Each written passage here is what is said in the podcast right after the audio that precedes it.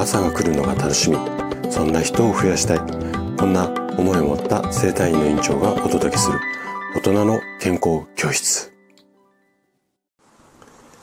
おはようございます。高田です。皆さんどんな朝をお迎えですか？今朝もね元気で心地よいそんな朝だったら嬉しいです。さて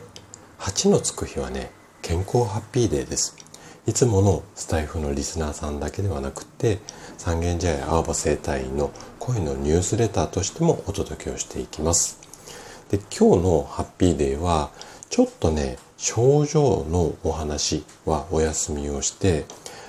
梅雨の不調を予防する5つのポイントこんなテーマでお話をしていきます。是非ね最後まで楽しんで聞いていただけると嬉しいです。あの、梅雨の時期っていうのは、ジメジメ、そしてじとじと、ちょっとね、イメージしただけでも、心とか体がどんよりしてしまいますよね。で、えっ、と、今日は、この梅雨時期を元気に乗り越える、まあ、ポイント5つほど紹介をしていきます。で、この5個全てをやるのではなくって、あなたが取り組みやすいものを一つでも二つでも取り入れていただけることで、かなり毎日が笑顔になると思いますので、ぜひね、あの、あなたに合うものを見つけていただけると嬉しいです。じゃあね、早速ここから5つのポイントを紹介していきます。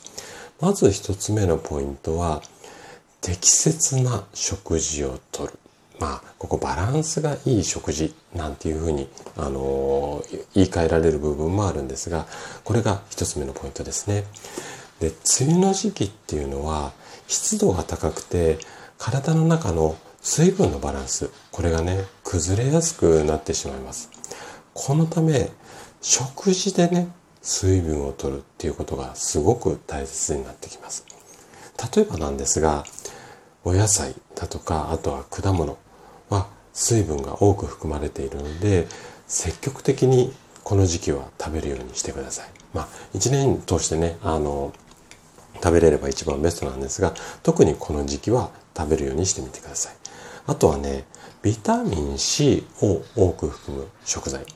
例えばレモンだったりオレンジみたいな。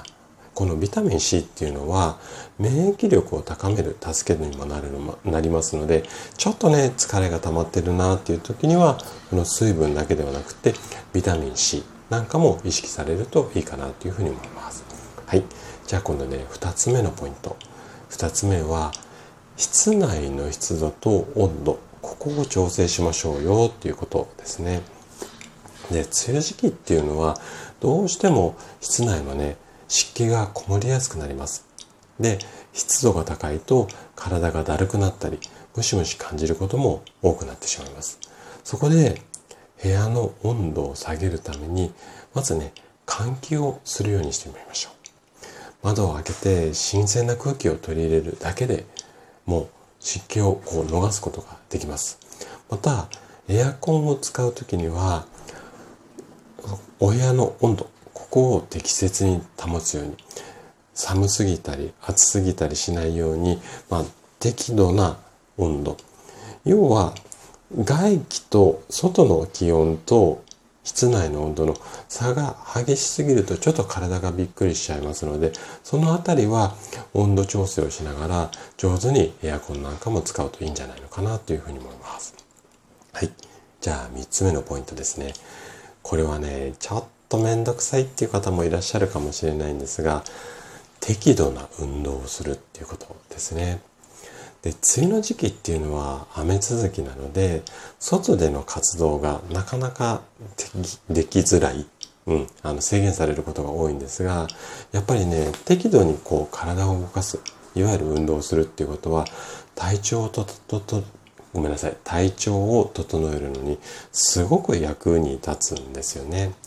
なので、雨で外に出れない時でも、例えばね、室内でストレッチとか軽い運動、あとはね、まあ散歩ができれば一番ベストなんですが、散歩できなかったら、その場で足踏みをするだけでもかなり効果があります。で、こうして雨の日でも体を動かすことで血液の流れが良くなって体温の調整とか免疫力の向上にもつながるので是非ね雨で外に出れなくても工夫次第で室内でも体を動かすことができますので是非ねこの辺りは意識してください。はいじゃあ残り2つのポイントですね。4つ目が質のいい睡眠。これを意識しましょうよということですね。でね、湿度の高い梅雨時期っていうのは、まあ真夏もそういうことあるんですが、やっぱりね、眠りにくくなることが非常に多いです。で、良質な睡眠を確保することっていうのは、寝る前にリラックス時間を設ける。そうすると、スッと眠りに入れるので、例えばなんですが、湯船に浸かって全身リラックスするだとか、本を読んだり、あとはお好きな音楽とか、あと好きな匂い、まあ、アロマみたいな感じでね、要はリラックスした状態を寝る前に時間30分とか小1時間とって、それからベッドに入るっていうことをしてあげると、質の良い睡眠が確保しやすくなります。あとは、寝室の中の環境ですね。温度だったり湿度、あとは、まあ、明るさなんかも、あの、ご自身の好みがあると思いますので、この辺りをうまくこう工夫していくといいんじゃないのかなっていうふうに思います。じゃあ最後ですね。最後は、梅雨の時期の特徴に合った対策をする。うん、ちょっと抽象的なあの表現になってしまうんですが、梅雨の時期の不調を予防するためには、その特徴に合わせた対策をする。ここがね、すごく大切になります。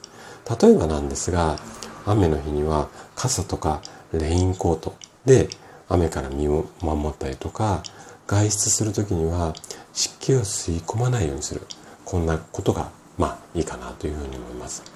あとはね、靴とかカバン、もう使った後は乾かすみたいなことも結構ね、湿気こもりやすいので、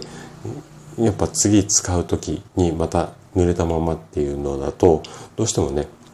体の中にも湿気こもりやすくなりますので、こういったところも忘れずにケアする。こういった工夫が必要になります。まあね、この5つぐらいがね、代表的な、まあ、梅雨の不調を予防するポイントになります。まあ、この中で、あなたが取り組みやすいことをいくつか実践するだけでもね、快適な梅雨時期を過ごすことができるようになると思います。ぜひね、あの、楽しい日々を過ごすためにも、今日のお話参考にしていただけたら嬉しいです。はい。ということで、今日も最後まで聞いていただきありがとうございました。番組の感想などで、お気軽にコメントいただけると嬉しいです。それでは明日の朝7時にまたお会いしましょう。今日も素敵な一日をお過ごしください。